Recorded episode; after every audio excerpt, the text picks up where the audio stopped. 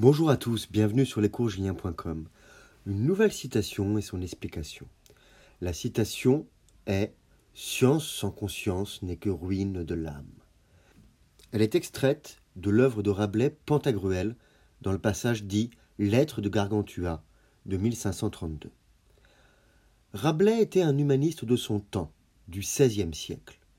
Il développe dans ce passage le programme parfait d'une éducation humaniste philosophie, mathématiques, langue, histoire, géographie, musique et religion. Toutes les sciences ont leur place dans l'éducation humaniste, toutes les sciences sont importantes. Mais la théologie, l'étude des textes sacrés, est la plus importante de toutes. Ainsi se comprend au départ cette formule célèbre.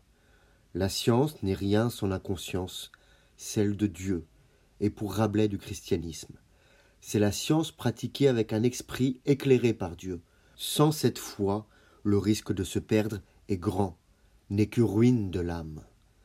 Dans une vision plus large et plus actuelle, cette citation pose le problème du chemin des découvertes et des progrès scientifiques.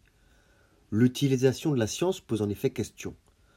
À l'heure du nucléaire bénéfique pour l'électricité et terrible en même temps lors des catastrophes ou pour la bombe nucléaire.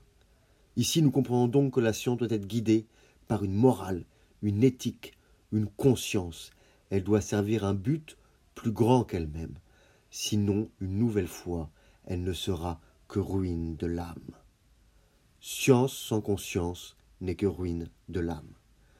Je vous remercie pour votre écoute et vous dis à bientôt sur lescoursjulien.com. Au revoir.